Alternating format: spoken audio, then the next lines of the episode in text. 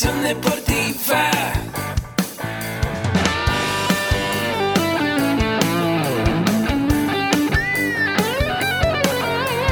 Yo soy Ahmed. Somos guerreros. Hola, bienvenido a la Asociación Mexicana de Educación Deportiva. Soy el doctor David Lezama, presidente de AMED, y es para mí un gusto darte la bienvenida a estos podcasts. Este programa está diseñado para compartir contigo conocimientos de los temas que nos apasionan a todos los que amamos el físico-constructivismo y el fitness y queremos mantener un estilo de vida saludable. Hablaremos entonces de entrenamiento, de nutrición, de suplementación, de farmacología y de un tema que cada vez toma más importancia, el marketing deportivo digital. Tendremos como invitados una gran variedad de opiniones y profesiones, entrenadores, nutriólogos, profesores de AMED, químicos farmacobiólogos, médicos, preparadores físicos y desde luego deportistas.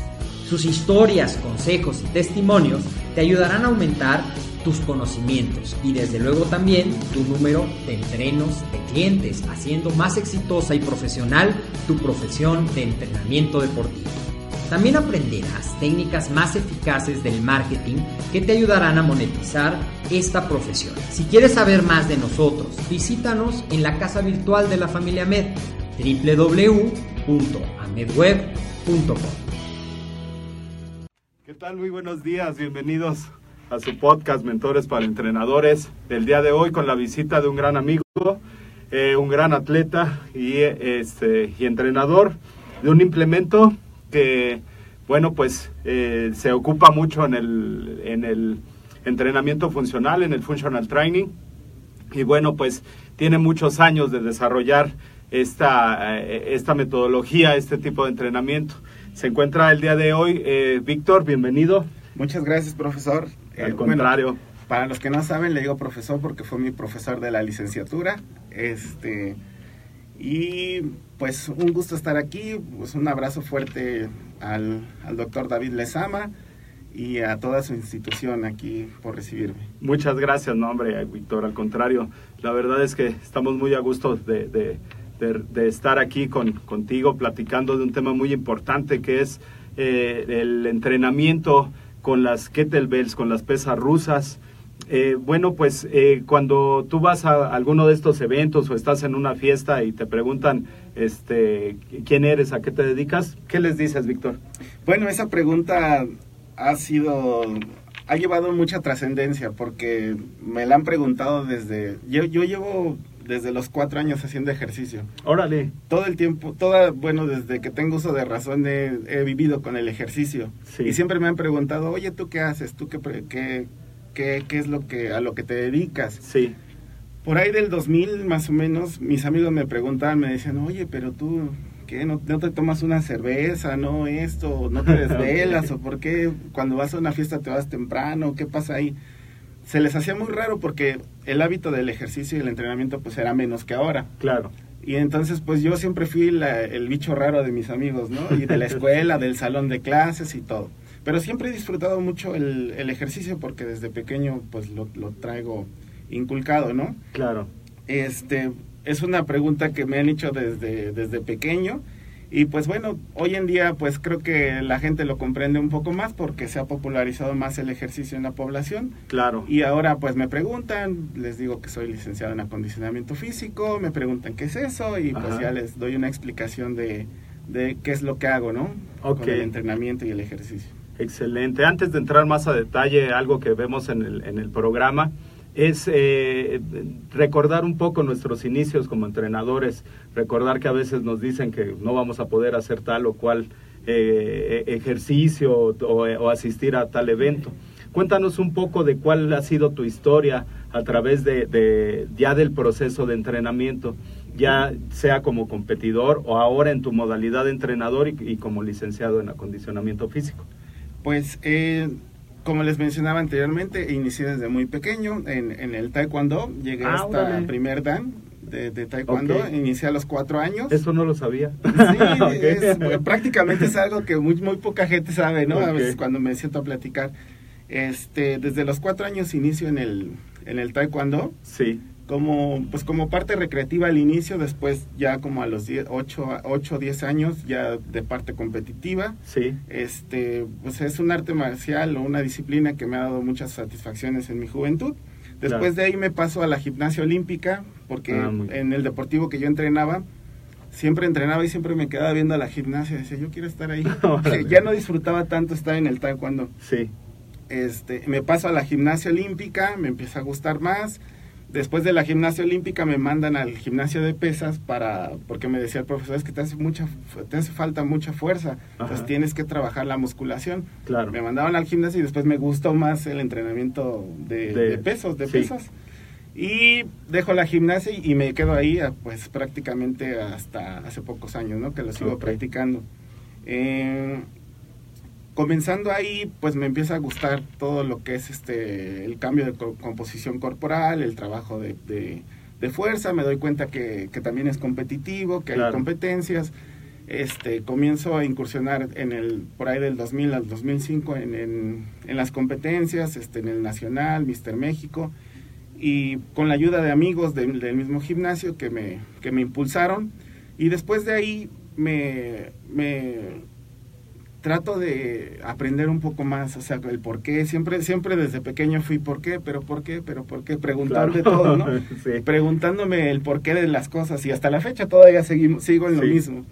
Entonces, de ahí eh, entro a, a, a estudiar, ajá, este recuerdo que, que lo primerito que empecé a estudiar fue el Les Mills, lo de las Ajá. clases grupales y todo Sí. eso. Ya de ahí empiezo a pues a tomar diferentes cursos de la federación claro. y este y me meto después como juez de fisicoculturismo. De físico. Entonces ya después eh, por medio de eso conozco la licenciatura en acondicionamiento físico y es como como encuentro pues trabajando y tomando la licenciatura es como es como me acoplo al sistema educativo y es Sí. como pues como por fin donde por fin termino mi, mi carrera no y hasta la fecha sigo estudiando y es así como pues he llevado fue, mi fue ese- trascendencia fue ese proceso, ¿no? Ese pues muy, proceso. muy padre saber de, de todo ese proceso, cosas muy interesantes que nos dices de todo lo que has practicado. ¿Y cómo es que te decides a, a, este, empezar a, a practicar con este implemento, un implemento de fuerza que tiene inestabilidad, que a veces se ocupa como auxiliar, mucha gente solamente lo Ujú. conoce como auxiliar en una sala de, de CrossFit o en una sala de entrenamiento funcional y, y no, no tienen el conocimiento de que e- es un, un deporte y que bueno pues hay competencias internacionales eres un, un este claro exponente y uno- una persona que, que ha llevado el, nombre de, México en alto en ese sentido y, y bueno pues que te has, te has desarrollado en este ambiente con algo que de repente la gente diría, oye, pues es que so- simplemente es un implemento. Cuéntanos un poquito de, de qué son las kettlebells, qué, qué son las pesas rusas, eh, qué movimientos podemos hacer con ellos, eh, un poquito de las competencias. eh, cuéntanos un poquito de todo eso. Sí, más o menos en la fecha del 2007 eh, conozco una persona por medio de, por medio de las redes sociales. Sí, Este empiezo a ver, a ver sus fotos y que tenía pues pesas rusas y todo esto. Eh, entonces le, le, le escribo, ¿no? Y le digo, Claro. ¿sabes? Oye, este, ¿cómo, ¿dónde las conseguiste? ¿Qué es eso? ¿Cómo se hace? Ah, pues cuando gustes te invito a, entre- a- a- Yo voy a abrir un gimnasio próximamente con las nuevas tendencias del ejercicio, lo- todo lo nuevo que viene. sí, Y, este, y, y también voy a necesitar entrenadores, entonces si te interesa aprender y después si quieres trabajar conmigo, pues adelante. Entonces Claro. me voy con él, empezamos a entrenar en su casa, él en su casa, estamos hablando del 2007, 2008, y él ya tenía todo, todos los accesorios de pesas rusas, Maisbell, que es otro medio de, de- de trabajar la fuerza, que Ajá. se, que se trabaja en, este, en Arabia, en todos esos países de allá. Eh, tenía Maisbells, Clubbells, este, las balas de como de cañón pesadísimas, sí, este, la- las cuerdas marinas, tenía todos los accesorios. Entonces, eso para mí era la primera vez que lo veía. Yo Claro. no sabía de eso. Me dicen, no, pues esto es lo que se está popularizando. Este. sí, En Estados Unidos acaba de llegar y es muy bueno. Y eh, como él viajaba mucho a Estados Unidos, pues se traía todo de allá. claro, Entonces, él me comienza a hablar de un profesor que se llama Steve Maxwell, que es, podríamos decir que es una de las personas más antiguas en, en todo lo que es el entrenamiento de calistenia. sí, Entonces me dice, pues yo lo conozco y lo voy a traer a México para ver si te animas a tomar el curso con él. Bueno, entonces abre su primer gimnasio aquí en México, de pues prácticamente de entrenamiento funcional, en donde pues era un espacio cuad- cuadrado, tenía las pesas rusas y así. Costó mucho trabajo para que la gente comprendiera que era un centro de acondicionamiento muy efectivo. Claro. Llegaba la gente y decías gimnasio, sí. Pasaban Sí. y, y veían y decían, "Mm, eh, mejor después, gracias. Sí. Les dábamos la explicación y la gente no comprendía. Después Claro. llega el CrossFit. Llega el CrossFit y es el que pues hace toda la mercadotecnia. Claro. ¿no? Nos facilita todas las cosas. Sí. E- Estos gimnasios eh, se llamaban Back to Basics, fueron prácticamente en el 2007 los, los primeritos en iniciar con, con todas esas tendencias de- del entrenamiento funcional. Sí. Y este después llega el CrossFit, lo, popu- lo populariza y es como nosotros vamos aprendiendo lo pues lo, lo de las lo de la pesa rusa, Sí. que es bueno, ese fue el- prácticamente el primer contacto. Después este, tomamos el curso de Strong First, que es eh, la certificación que dan en Estados Unidos, que es directamente de, de Pavel. Ajá. Pavel es ruso y es el, eh, la persona que populariza la- las pesas rusas en toda América. Tomamos el curso de Strongfirst con ellos y fue como conocimos ya cómo utilizar la pesa rusa como un método de, pues como una forma de trabajar la fuerza efectivamente. Ok. Eh, lo que yo no sabía en ese tiempo es que Strongfirst es, y el- lo- los métodos de Pavel son enfocados al fitness. Ujú. Eh, ahí me gustó cómo, cómo se utiliza la pesa rusa y es muy bueno, es para la gente que, pues, que, que quiere hacer con un centro de acondicionamiento físico su casa, Claro. con una pesa rusa, es muy bueno. Sí, tengo un amigo que se compró una pesa rusa y me dice, oye, esto es fenomenal, compré un una y puedo hacer un montón de cosas, ¿no? Sí. claro. Entonces, eh, conozco a los profesores rusos y me doy cuenta que es un deporte. Sí, Entonces eh, me empiezo a empapar de, de todo lo que hacen ellos y empiezo a tomar cursos con todos los campeones, con Sí, sí, Denis Basilev, con, con este Arsenik Cernakov, que pues son mis profesores. Empiezo a tomar curso con ellos y pues me doy cuenta de que es todo un deporte, que hay toda una Claro. historia, que es este el deporte nacional de Rusia. Entonces es ahí donde me enamoro del entrenamiento de pesa rusa. Este ha costado mucho trabajo que la gente lo pues que lo adopte como, como un entrenamiento, ¿no? Porque ven la, la pues prácticamente la bola de cañón con la, con la agarradera y pues le, Claro. sí, impone, Claro, impone, pero realmente es un entrenamiento que pues que si se hace con la técnica correcta no tiene ningún problema. Eh, eh, Entonces, eh, aquí la, la- la- lo que nos cuentas un poquito de la, de la historia y el contexto, es un implemento que solamente en Rusia, bueno, en Rusia fue donde nació, de ahí lo, lo ocupaban, eh, pero como todo un sistema de entrenamiento, o sea, el, eh, eh, con eso se trabajaba toda la fuerza tal cual, este, todas Sí. sus manifestaciones. Y, Tiene una historia muy larga, ¿no? Sí. Este, el doctor Vladislav Kraevsky, en el siglo XIX, sí, eh, él es considerado el padre del de los levantamientos pesados. Ok, Él comienza a vi- a viajar por toda Europa re- recopilando métodos y medios de, de fortalecerse. En Ujú. ese tiempo, pues Sí. todavía- creo que todavía no existían los, los métodos modernos, ¿no? De Claro. ahora. Este, y se da cuenta que la pesa rusa, pues es prácticamente el implemento o, la, o el medio más efectivo para trabajar la fuerza. sí, Él es ruso, lo lleva a Rus, bueno, en Rusia abre un centro de, de, de acondicionamiento físico enfocado a la pesa rusa y se comienza a popularizar mucho su entrenamiento.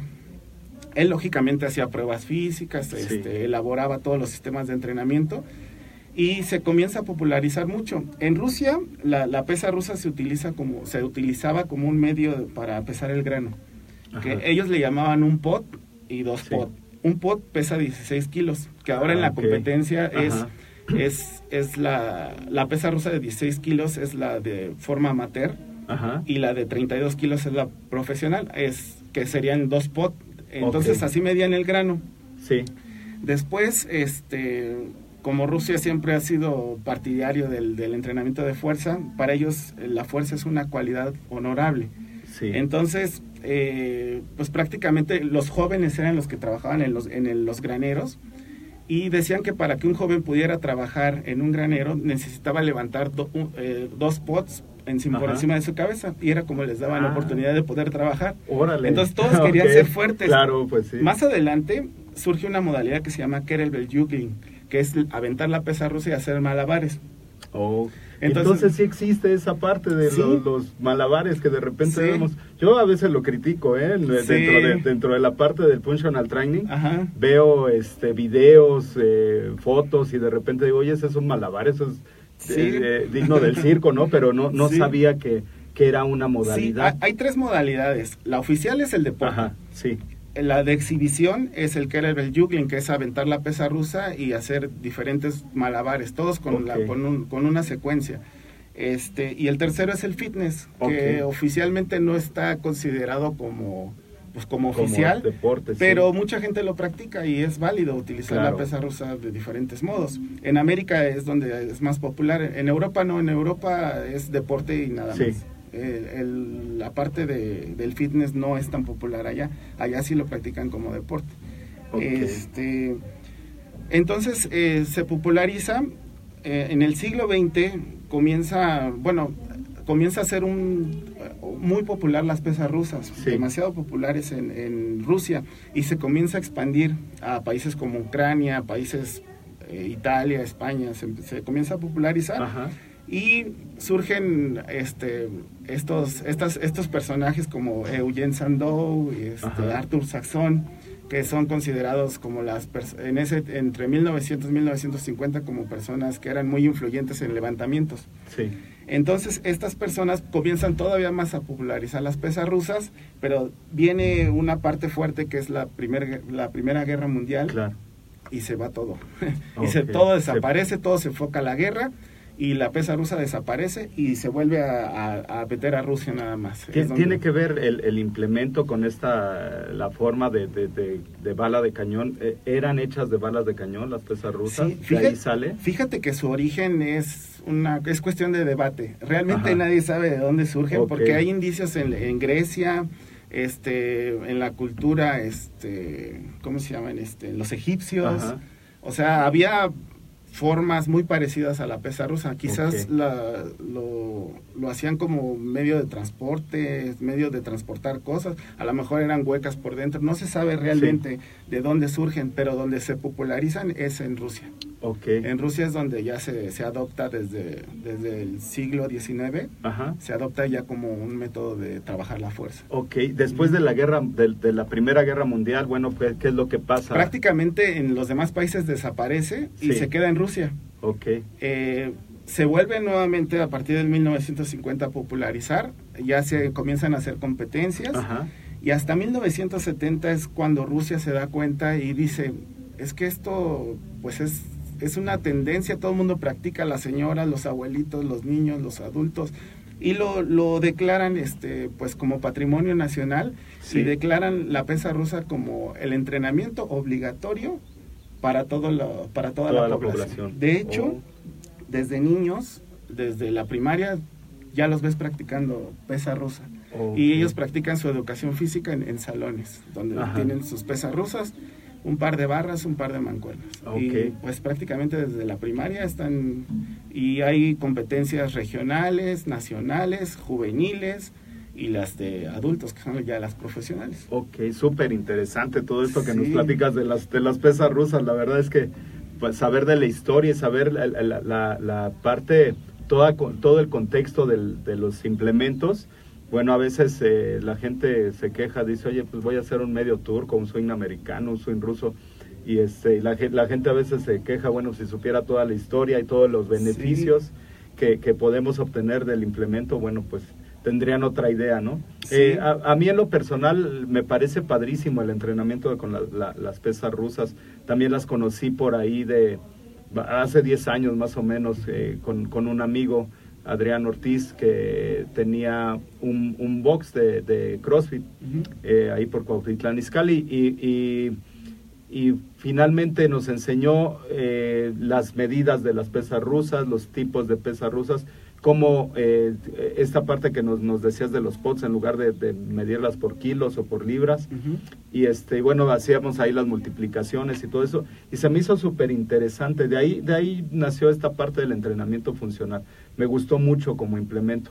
Y, y, bueno es un es un implemento que para el entrenamiento de la fuerza resistencia es buenísimo, pero también me imagino que también eh, sirve para otros deportes o para, para tener una mejor calidad de vida. Una, una señora que quiere ir a entrenar y solamente mantenerse físicamente sana, me imagino que también puede usar eh, este implemento como, como un auxiliar. Cuéntanos un poquito en algunos deportes cómo se, cómo se utiliza la pesa rusa, cómo, cómo nos sirve como auxiliar para el entrenamiento de la fuerza. Eh, pues prácticamente en Rusia lo utilizan para, prácticamente para todos los deportes. Este, el, ejército ruso, los Spetsnaz, ellos, su método de entrenamiento es la pesa rusa. Sí. Y de hecho ellos tienen un torneo que es muy popular en Rusia, que prácticamente el servicio militar allá casi casi es obligatorio, todos tienen que pasar por ahí y todos pasan por ese torneo que es, exclusivamente de la, se llama Campeonato Nacional de la Fuerza Aérea. Okay. La Fuerza Antiaérea.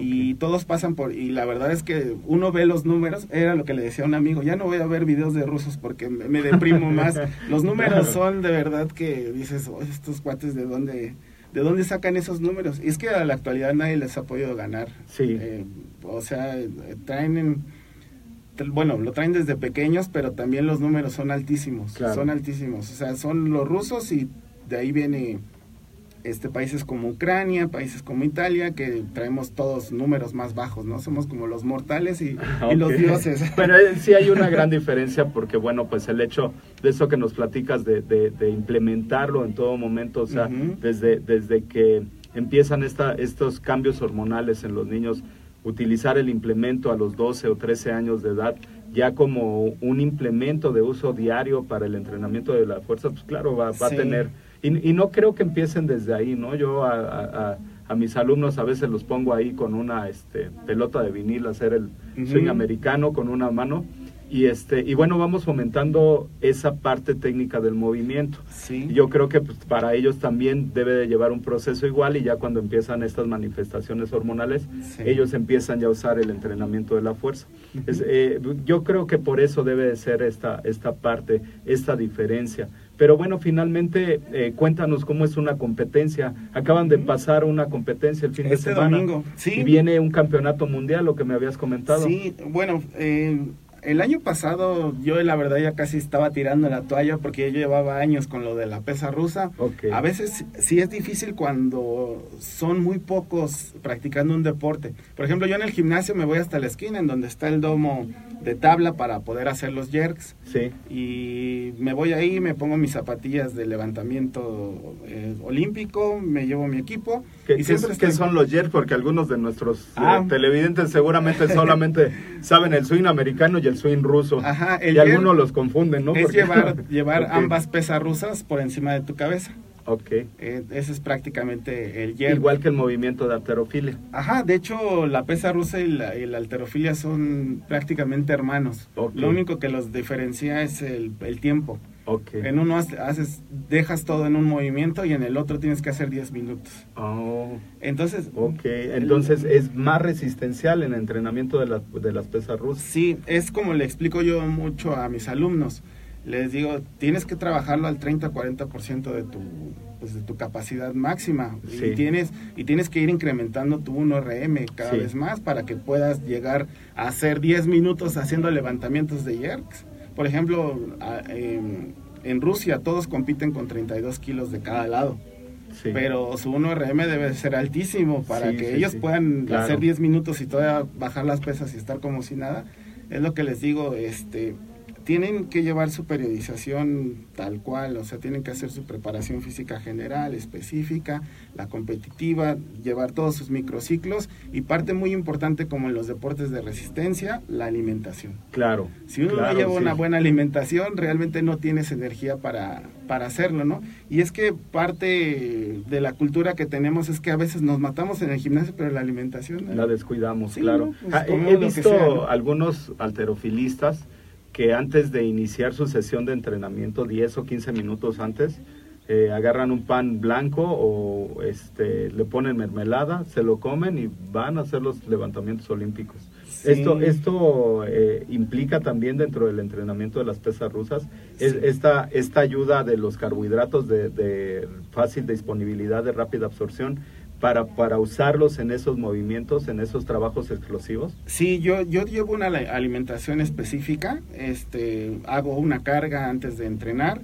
eh, durante el entrenamiento tomo un, este, un suplemento que es de una marca que se llama H Performance, que es durante. Ajá. Y después de entrenar también, los entrenamientos son, se alargan a veces hasta dos, tres horas dependiendo lo que necesites. En la Sí. preparación física general trabajas sí lógicamente mucho la fuerza, no nada más se trabaja levantando pesas rusas como mucha gente cree, Ajá. hay sentadillas, hay peso muerto, yo trabajo mucho la parte específica que me ayuda en mi deporte, realizando ejercicios que simulan mucho el gesto motor, por ejemplo el snatch. Ajá. El snatch no es lo mismo con 16 kilos 24 que con 32. Claro, ¿no? Y Con es el 32 snatch. kilos, de verdad que sientes que se te rompe el brazo. Sí, sí, sí. Entonces yo ahorita estoy compitiendo en snatch con 32 kilos y lo que yo lo, yo hago mucho peso muerto a una mano, Ajá. este con dos kettlebells de 32 o a veces con una de 40, una de 50 y hago muchas repeticiones, a veces hago hasta los 10 minutos con una sola mano haciendo peso muerto, descansando la pesa.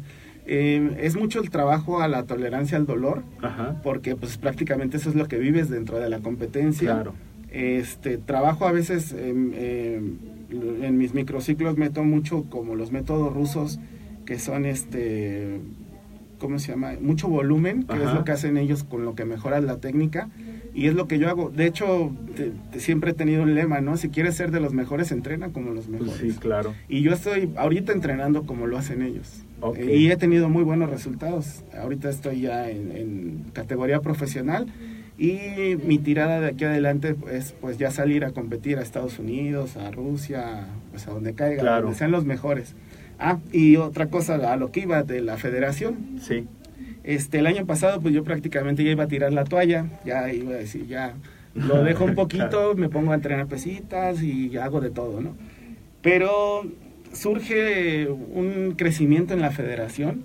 y- Internacional. en la federación internacional que, que ahorita este, es un italiano que se llama Olei Lika, que es Ok. un campeonísimo de, de las pesas rusas.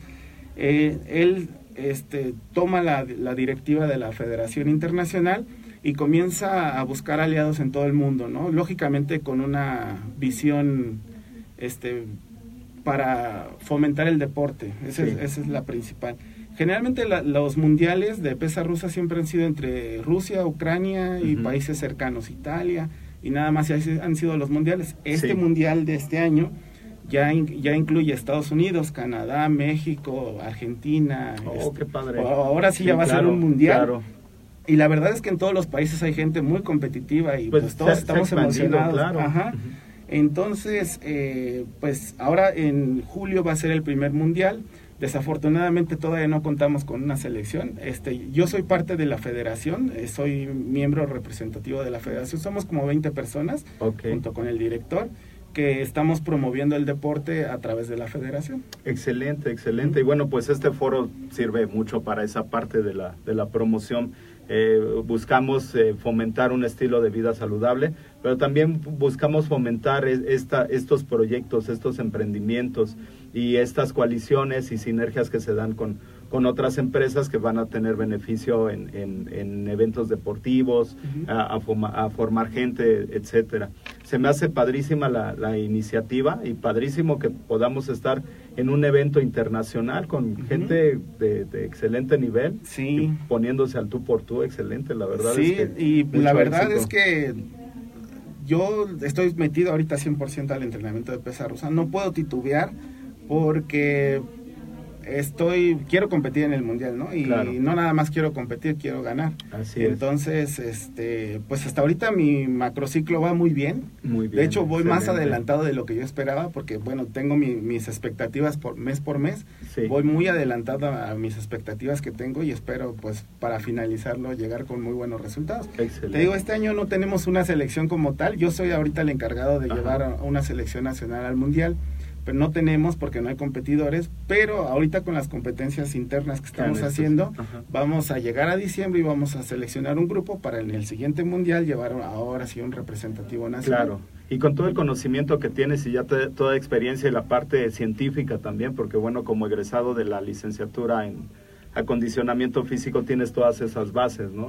Es muy diferente entrenar con una planificación, llevarla a cabo, evaluarla, ver qué es lo que sirvió, lo que no sirvió, y volver a hacer una planificación, emplear los, los principios del entrenamiento, hacerlo de manera lírica, ¿no? De, Sí. de manera intuitiva.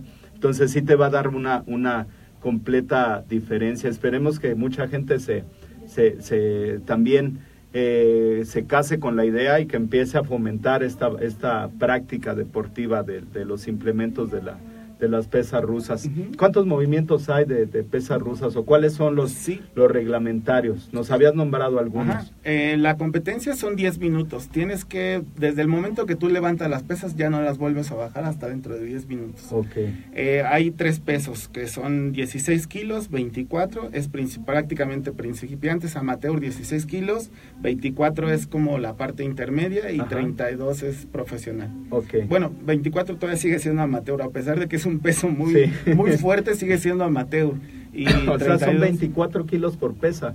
Ajá. Una de cada mano. Una de cada mano para Oh. levantarlas por encima de la cabeza. Tienes que llegar a los 10 minutos y el que llega, el que hace más repeticiones durante los 10 minutos es el que gana. Oh, está padrísimo. Es el que gana ¿no? o Es clasifica. entrenamiento de resistencia. Está durísimo. está No, sí, claro. De hecho, este, este año pude, eh, hay una como asociación de puros clubes que son Ajá. entre CrossFit y, y así, que- es, es de un ruso que se llama Denis Vasilev.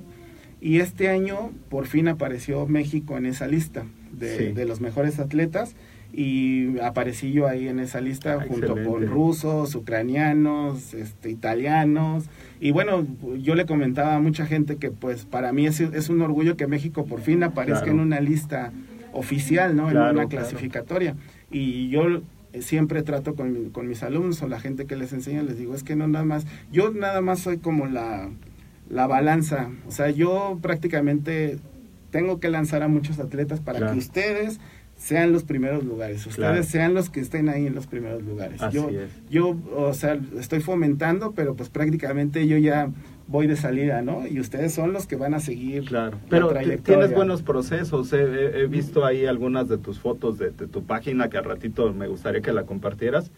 Eh, he visto algunas fotos de- del evento y de eventos anteriores. Ujú. Y tienen mu- muchos eh, chicos adolescentes que se van adaptando al, Sí. al- al ejercicio que les está gustando. De Son hecho- buenos proyectos. De hecho, mi hijo este, empezó desde los cinco años Ah, a entrenar con pesa rusa. Al principio Sí. fueron unas peleas con su mamá, pero que se No, y luego, el y luego cuando empezaste a estudiar, seguramente problemas con la ciencia, ¿no? Porque decías, Sí. se lo pongo, no se lo pongo, es óptimo, Sí, ¿no? entonces, Claro. este, pues prácticamente él se motivó también. Él ha tomado cursos con todos los profesores rusos. Ha- incluso ha entrenado con los campeones de Estados Unidos. Conoce a mucha gente. Órale. Y ha entrenado con ellos, se ha tomado videos, le han tomado videos, este, se ha comparado sus resultados con los niños de Rusia Ajá. y van muy a la par. Órale. Este, en esta competencia del domingo, mi hijo hizo 110 jerks, hizo, 110 hizo casi 200 snatch. Ajá, no, no, no. sí, no. y sus números son muy altos. No, O sea, ya, me, ya me dolió todo nada más de decir. es lo, que, es lo que me dice un amigo, me dice, pues, ¿quién le enseña a quién? Le digo, claro. sí, ya le vamos a pedir consejos a él, porque ya no hay nada que enseñarle. no, pues Y va muy así- bien. Sí, va muy bien y el próximo año también me lo quiero llevar a ya, que ya empiece a competir en Estados Unidos y, Excelente. y se empiece a, pues, ya foguear con, con niños de su edad. Pues, pues muy bien y, y- muy, muy padre esta parte de ir proyectando a, lo- a los adolescentes, a tu hijo. Me imagino que, bueno, también las fotos que, que hemos visto por ahí eh, eh, deben de ser los chicos que, que entrenas, que entran ya en esta parte competitiva, que pasaron del, del acondicionamiento físico algo ya competitivo, ya algo deportivo con la- la- las eh, características propias del deporte, de, de- de ser lúdico, hedonista y agónico. Y dentro de esta parte agónico está la competencia y bueno, pues ya estando dentro de una federación y de- de- dentro de un plano internacional, pues se da todas estas características del deporte. Pues padrísimo, Víctor, pa- padrísimo todo lo que nos platicas. Muchos eh, entrenadores de CrossFit, de salas de, de fitness, de functional training, eh, de repente solamente sabemos dos o tres movimientos, ¿no? Hacemos el swing americano, hacemos el swing ruso, hacemos el medio turco y párale de contar, ¿no? El turco completo. ¿Qué otros ejercicios para el acondicionamiento físico existen con las pesas rusas? Yo tengo una pesa rusa. Ajá. Voy y la compro ahí en, en, este, en algún lado, compro mi pesa rusa y la tengo en mi casa. ¿Qué otros ejercicios podría yo hacer? Este, por ejemplo, nosotros eh, como método de la preparación física general utilizamos este, mucho el, el peso muerto, que Ah, es como prácticamente el impulso. Eh, hacemos eh, pues el power snatch también Ajá. se trabaja mucho, el que hacen en CrossFit. Sí, Se trabaja también mucho para trabajar este pues la parte de la resistencia aeróbica. Este, ¿qué más trabajamos? a veces en CrossFit se le llama a esto accesorios, cuando no es el, el movimiento propio de la competencia de CrossFit. Eh, dentro de estos eh, accesorios, la gente se va adaptando a, a- a usar eh, eh, este tipo de, de, mm, ejercicios. Eh, ¿cómo, ¿Cómo optimizarlos? ¿Cómo llevarlos más allá estos accesorios? La, la pregunta concreta, yo agarro una barra y dentro- con la barra tengo estabilidad. Con la barra me siento seguro, la puedo, puedo sostener sobre los hombros o, o- o, eh, tras nuca. Eh, puedo tener este, una mayor estabilidad. Ujú. ¿Cómo, ¿Cómo me adapto con las pesas rusas? Porque finalmente la inestabilidad, sí, de repente si yo hago un Sí. movimiento de peso muerto a una Claro. mano, eh, va a generar muchísima estabilidad. Ajá. Y a veces son músculos muy pequeños que no logran activarse. Sí. Eh, ¿Cuál sería la diferencia entre usar una barra y usar una pesa rusa? Eh, la pesa rusa prácticamente es una es un medio para trabajar la fuerza muy efectivo, pero también puede ser muy malo si no se utiliza de, de manera De manera correcta. Entonces yo yo lo que pro- lo que propongo siempre es que primero se le tiene que dar un acondicionamiento físico general a las personas y después i- inducirlos a un implemento o un medio de trabajo como la pesa rusa Claro. que prácticamente el, el movimiento siempre es pendular, circular y el centro de gravedad va cambiando constantemente, Claro. ¿no? Y si no lo haces con buena técnica, pues te puedes lastimar muy gravemente con una pesa rusa. Una pesa rusa en un pie, en una o haciendo un swing de- con mala técnica te puede pegar en la rodilla y es fractura segura. Claro. Entonces, yo creo que sí hay tiene que haber una un antecedente, un proceso en, en- en la persona del trabajo de la fuerza, sobre todo del core, Claro. y después ya meterlo como, como un implemento de acondicionamiento físico. Sí, sí, sí, es súper importante esta parte que nos comentas de la planificación y la periodización del entrenamiento, porque bueno, eh, también estamos bombardeados por mucha información en Internet y de repente vemos ejercicios y el, el problema es que el ejercicio está bien hecho, pero lo está haciendo un ruso y nuestro contexto es completamente diferente. Le pongo un ejercicio nuevo a una persona, pues no le va a poner ese, ¿no? Entonces a veces Sí. nos bombardeamos por, por eso y sí es muy, muy, lo que mencionas, esta parte de la seguridad es muy importante. Eh, ¿cómo, cómo es que eh, tú decides en- dentro de este, esto, eh, parte académica, dentro del estudio de la licenciatura en acondicionamiento físico, cómo te das cuenta tú de lo que estás haciendo bien y lo que estás haciendo mal y de repente dices, oye, pues ahora sé de métodos, de medios, de implementos. Cuéntanos un poquito de, de este, este choque entre, entre la parte empírica y ya tomarlo con la parte científica. ¿Qué diferencia encontraste después de haber estudiado la licenciatura? No, pues la diferencia es abismal, o sea, no, una cosa es lo que uno cree que sabe y una cosa es lo que realmente uno sabe, ¿no? Así es. Entonces, este, pues, pues creo que todos los que iniciamos en, en la parte del ejercicio, pues no- nos, nos enfocamos a veces tanto en la parte empírica que hay, hay cosas que nos dan resultado. Por ejemplo, en el entrenamiento de pesas, vamos y cargamos bien pesado y nos vamos poniendo más fuertes y decimos, yo para qué quiero leer ese libro si yo ya estoy fuerte o, o a mí me sirve esto y puedo Claro. aconsejar a muchas personas a que hagan lo mismo. Pero realmente si uno hace los procesos como deben de ser o realmente el estudiar te, te va dando el porqué de cada una de las cosas, ¿no? Y, y este y en un tema muy delicado como es la salud y el trabajo con personas que que pues, pues es un tema muy delicado que considero que lo debemos tomar con toda seriedad Claro. este y como profesionales de la salud pues tenemos que estarnos actualizando tenemos que estar a- a- pues ahora sí que que al día porque Sí. también los estudios en la ciencia van avanzando cosas que en el año pasado se creían que eran eh, buenas para para la salud, este año ya no lo son. Claro, salen nuevas investigaciones. Exactamente, entonces si uno no se claro. actualiza o si uno no lee artículos, pues realmente se va estancando uno y se va quedando en lo que en lo que antes se creía que era bueno. Ahora peor, si no estudias, pues todavía más. Claro. Todavía más, te quedas este, en la época de los dinosaurios prácticamente, ¿no? Sí, así es. Entonces es importante. Claro, claro. Muy bien. Ahora, dentro de esta parte de la entrevista, bueno, primero voy a saludar aquí a todos los que nos están escuchando, a Nancy Arce, te manda saludos, a Alejandra González, eh, a Verónica García, a Dulce Jensen. Eh, pues bien, eh, todas las, las preguntas que nos están mandando, pues va- vamos a estar en contacto aquí con Víctor y las vamos a resolver.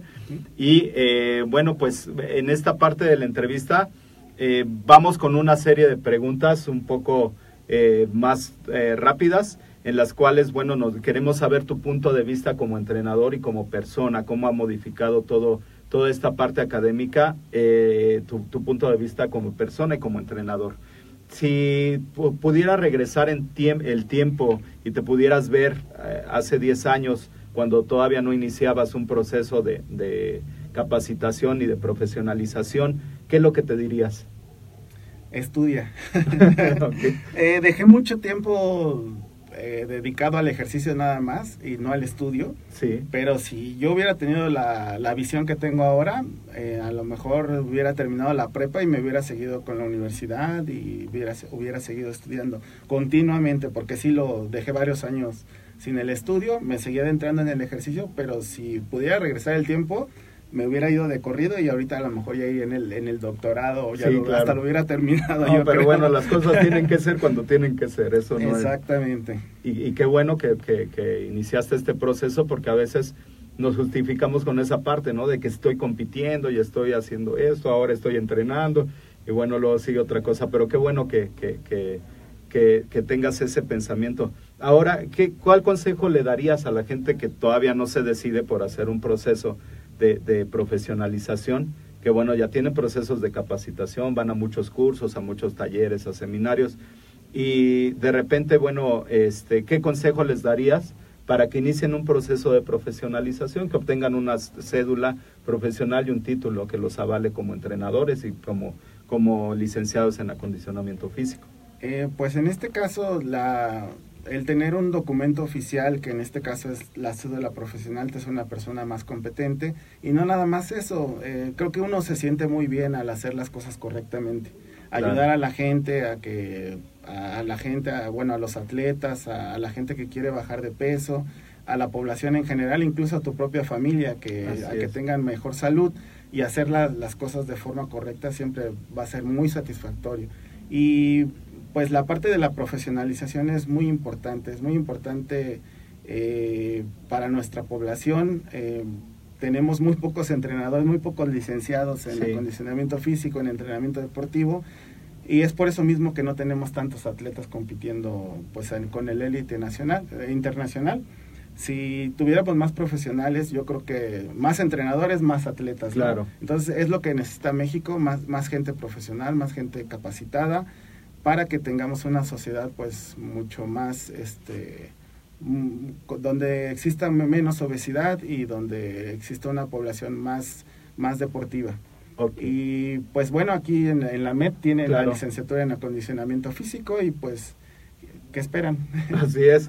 es así cosa de es. que llamen. Así más. es. Bueno, pues ahí mensaje para Gilberto que nos está preguntando. Bueno, pues es, es importante. Aquí eh, impartimos la, la licenciatura y bueno, a la par de la licenciatura, eh, los chicos toman un, de- un diplomado en desarrollo personal y también les enseñamos a usar redes sociales, eh, ya, ya de, de la parte productiva como una empresa. Entonces, bueno, pues eso ya después les mandaremos por ahí la, la información. Eh, muy bien, Víctor, menciónanos por favor eh, cuál es un sitio web, una app que tú utilizas para tu, para tu desarrollo, que son, son bastantes, hay, hay unas muy buenas para el desarrollo de tu actividad. Este, tengo mi página oficial que es Víctor Rodríguez Entrenador Personal. Ese Ok. es donde pues todos me localizan. Es donde, donde doy mis asesorías de, de entrenamiento y, y actualmente asesoro a varios atletas no en, el- no en la pesa rusa, sino en, en maratón, triatlón. Este. Uno de mis hobbies es el maratón, el triatlón. Ah, órale. También hago todo eso, en ultramaratón. Los ultras. eh, la eh, subo montañas, ya me subí todas las de aquí, el pico de Orizaba, la escalada y todo eso. Eso es como mi hobby, ¿no? Voy muy seguido a la, a la montaña, me voy y me desestreso. Sí, es muy y, padre. y ya le doy al montañismo, ya llevo un ratito en eso, este corro por las montañas, de hecho ahorita traigo un proyecto muy muy padre que, que la iniciativa la hice y el proyecto se los comparto a las personas que gusten hacerlo, que es subir las montañas corriendo. Órale. Este se llama. Sky, Sky Running, que es arriba de los Skyrunning. 4000 metros, eh, correr por todas las crestas. Ya ahor- ahorita he subido el, el Nevado de Toluca y este y el Pico del Águila que está aquí en el Ajusco. En el Ajusco. Voy por el Iztaccíhuatl, el, el Pico de Orizaba y este y yo creo que nada más, porque ya no, ah, y la Malinche, que, So- que se son las que me faltan. Entonces es, es, el reto se llama Reto Corre Más, que es subir todas las montañas corriendo, y es- son, son esas cinco montañas. Entonces, quien lo quiera hacer, pues con gusto, ahí les paso la, los datos de cómo tienen que hacer la, la carrera. Eso, es, eso te digo, es, es mi hobby, Ok. y pues está muy padre también hacerlo. Eh, esa es mi página eh, donde me pueden localizar y el de México Kettlebell Club, que es el de, el de las pesas rusas ahí en Facebook también. Ok, entonces, bueno, pues eh, tu página personal, si nos la repites otra vez, por Sí, favor. la, la página personal es Víctor Rodríguez, entrenador personal, y la página de las pesas rusas es México Kettlebell Club.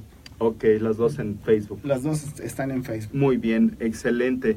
Muy bien, ¿qué consejo les puedes dar a, la, gente? Bueno, para que ya, ya habíamos hablado de este proceso de la, de la profesionalización, pero ¿qué consejo les puedes dar para que se acerquen a la tecnología, que le pierdan un poco el miedo, que empiecen a hacer procesos de educación continua, de educación en línea, etcétera? ¿Cuál, ¿Cuál sería el consejo que nos podrías dar? Eh, estamos pasando por una era muy muy importante en donde tenemos acceso a ahora sí que el que no estudia es realmente porque quiere ser un burro Así es. realmente porque te quieres estudiar no sé metodología del entrenamiento te metes a internet y tienes mil libros ahí Así es. hay grupos en Facebook en donde te regalan los libros o sea, hay gente que sube 50 libros tú nada más pones en el buscador y ahí encuentras todos los libros que, que quieras. Hay gente que comparte libros, en internet puedes comprarlos, este, hay librerías y realmente hay muchas formas de, de poder estudiar. Yo lo, yo lo que les recomiendo es que utilicen las plataformas digitales para bien, Claro. para estudiar, para ver formas de, de cómo entrenar. eh, y pues todo, todo esto de los medios digitales son muy, son muy interesantes para, pues para el entrenador personal y son muy importantes también. Ok, excelente. Muy bien, eh, Víctor, pues muchísimas gracias por, por todos estos aportes. Y, y ya solamente, bueno, pues eh, coméntanos de un libro o una película que haya dejado huella en ti que quieras compartir con la audiencia. Em, pues libros sí les podría recomendar varios porque este ahora que está muy de moda el, el cambio de composición corporal, Ajá. este que toda la gente quiere ver métodos de, de entrenamiento de hipertrofia, que está muy de moda estar estético. Ajá. Este ha- he estado leyendo mucho sobre Salvador Vargas Molina, el de métodos de eh, ¿cómo se llama este? Métodos modernos de musculación. No, ese es de. Giles Cometti. Ah, Ese ok, también sí, está sí. muy bueno. Eh, el de Salvador Vargas Molina se llama Composición Corporal. Ah. Es reciente y está Sí. muy bueno porque sintetiza muchos libros y viene el trabajo de adaptación anatómica, viene cómo puedes hacer el trabajo de, de hipertrofia con diferentes, cómo clasificar los microciclos y el de, mm, ¿cómo se llama? Este, hipertrofia y el de la fase La- final, ¿no? Que la es de, transferencia potencia, que sería Ajá. ya la tonificación. La tonificación, exactamente, Ok. y también simplifica todos los microciclos. Oye, Es un- está padrísimo, ¿eh? Ajá, es un libro, es un libro no, no muy largo, pero muy sin- sintetificado. O sea, Sí. eh, prácticamente agarró lo bueno de muchos libros y, y lo hizo para que la gente lo lea de forma muy digerible. Y creo que Muy ese bien. libro es muy bueno que lo lean eh, y todos los documentos de Salvador Vargas Molina actualmente para la hipertrofia son excelentes. Ok, pues excelente recomendación y bueno, pues todas estas recomendaciones estarán ahí en las notas del programa. Gracias a los que nos siguieron en el Facebook Live y muchas gracias a nuestros amigos del podcast. Este fue su, su este, podcast Mentores para Entrenadores y bueno, pues buscamos cambiar este estilo de vida y llegar a muchas personas. Muchas gracias, Víctor. No, pues un gusto, un gusto este, que me hayan recibido aquí en su casa y este, para mí es un honor poder platicar con, con el auditorio y pues estar aquí en AMET. Muy bien. Muchas gracias. Pues muchísimas gracias. Pues gracias a todos los que nos acompañaron. Pues nos vemos la próxima semana. Hasta luego.